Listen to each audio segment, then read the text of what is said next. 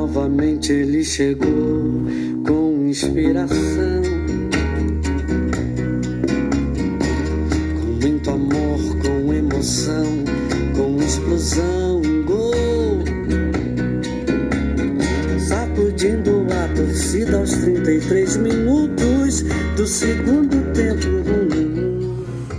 Muito boa noite, seja bem-vindo ao call de fechamento da Central do Investidor, aquela rapidinha de fim de tarde para destacar o que de mais importante movimentou o mercado financeiro nesta quinta-feira, 7 de julho. Lembrando sempre que os nossos conteúdos são um patrocínio aí da Esperato Investimentos, um agente credenciado a XP. Acesse aí esperatoinvestimentos.com.br. Eu sou o Felipe Teixeira e chego aí com muita empolgação diria o Jorge Benjor, né? Para te contar que a sessão de hoje foi de bolsa para cima e dólar para baixo, como há muito não se via. Tu se lembra? Eu não lembro mais qual foi a última vez que tivemos Ibovespa para cima e dólar para baixo aqui no Brasil. Pois bem, a quinta-feira foi de ganhos generalizados para os mercados à medida que os temores sobre a inflação e o ritmo do aperto monetário diminuíram, mesmo sem nenhuma notícia, sem nenhum indicador assim de relevância, mas enfim, enquanto as commodities aí acabaram respondendo também uh, de forma forte ao anúncio da mão amiga do governo chinês que deve injetar mais 220 bilhões de dólares em sua economia. O S&P 500 e o índice Nasdaq tiveram o quarto dia consecutivo de ganhos e a curva de juros dos treasuries de 2 e 10 anos permaneceu invertida pelo terceiro dia. Falamos sobre isso no fechamento de ontem, estão lembrados, né? Entre os indicadores, os pedidos de seguro-desemprego nos Estados Unidos aumentaram na semana passada, sinalizando que a força do mercado de trabalho segue moderada. Também falamos sobre isso no fechamento de ontem. Bem, entre as commodities, o petróleo e o cobre subiram após o primeiro recuo do dólar em relação à cesta de moedas pares. Uh, hoje, então, tivemos o primeiro recuo do dólar em cinco dias. Embora a ata da última reunião do Federal Reserve tenha mostrado a determinação dos formuladores de políticas em continuar aumentando as taxas de juros, os dados econômicos recentes sugerem um crescimento econômico mais lento o que de certa forma pode ter acalmado né, os, os cânicos aí, os mercados, sobre as necessidades de um aperto monetário em ritmo mais acelerado.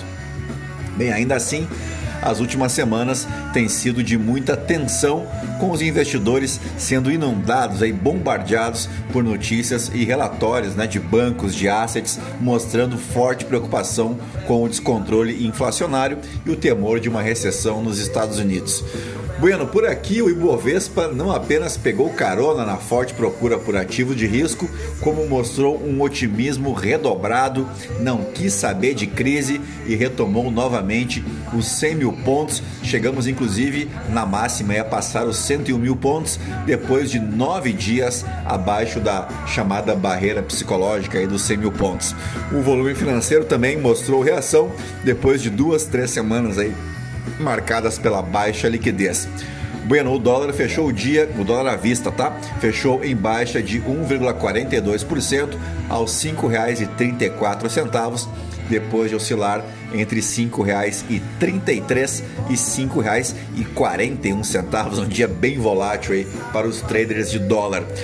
Em Wall Street, o Dow Jones subiu 1,12, o S&P 500 avançou 1,5 e o índice Nasdaq fechou com ganhos de 2,28%. E aqui no Brasil, o Ibovespa fechou em alta de 2,04% aos 100.729 pontos e na mínima fomos nos 98.721 e na máxima nos 101.420 pontos. O volume financeiro do dia foi de 28,7 bilhões de reais e assim fechamos o nosso call de fechamento desta quinta-feira 7 de julho. Agradecendo a tua audiência, a tua paciência e agradecendo também as avaliações que vocês têm deixado aí no Spotify pra gente. Já passamos das 510 avaliações e isso nos ajuda bastante a galgar aí novos, novas posições nos rankings aí do Spotify de podcasts de mercado e também de história, tá bom? Então, muito obrigado para vocês. Se você ainda não nos avaliou, por gentileza, se puder fazê-lo,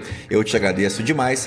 Pode me seguir também lá no Instagram, no Felipe ST, tá legal? Fiquem na companhia de ACDC, que é muito mais legal, né? E eu volto amanhã com mais uma edição do nosso Morning Gala. A todos uma boa noite. Tchau, fui!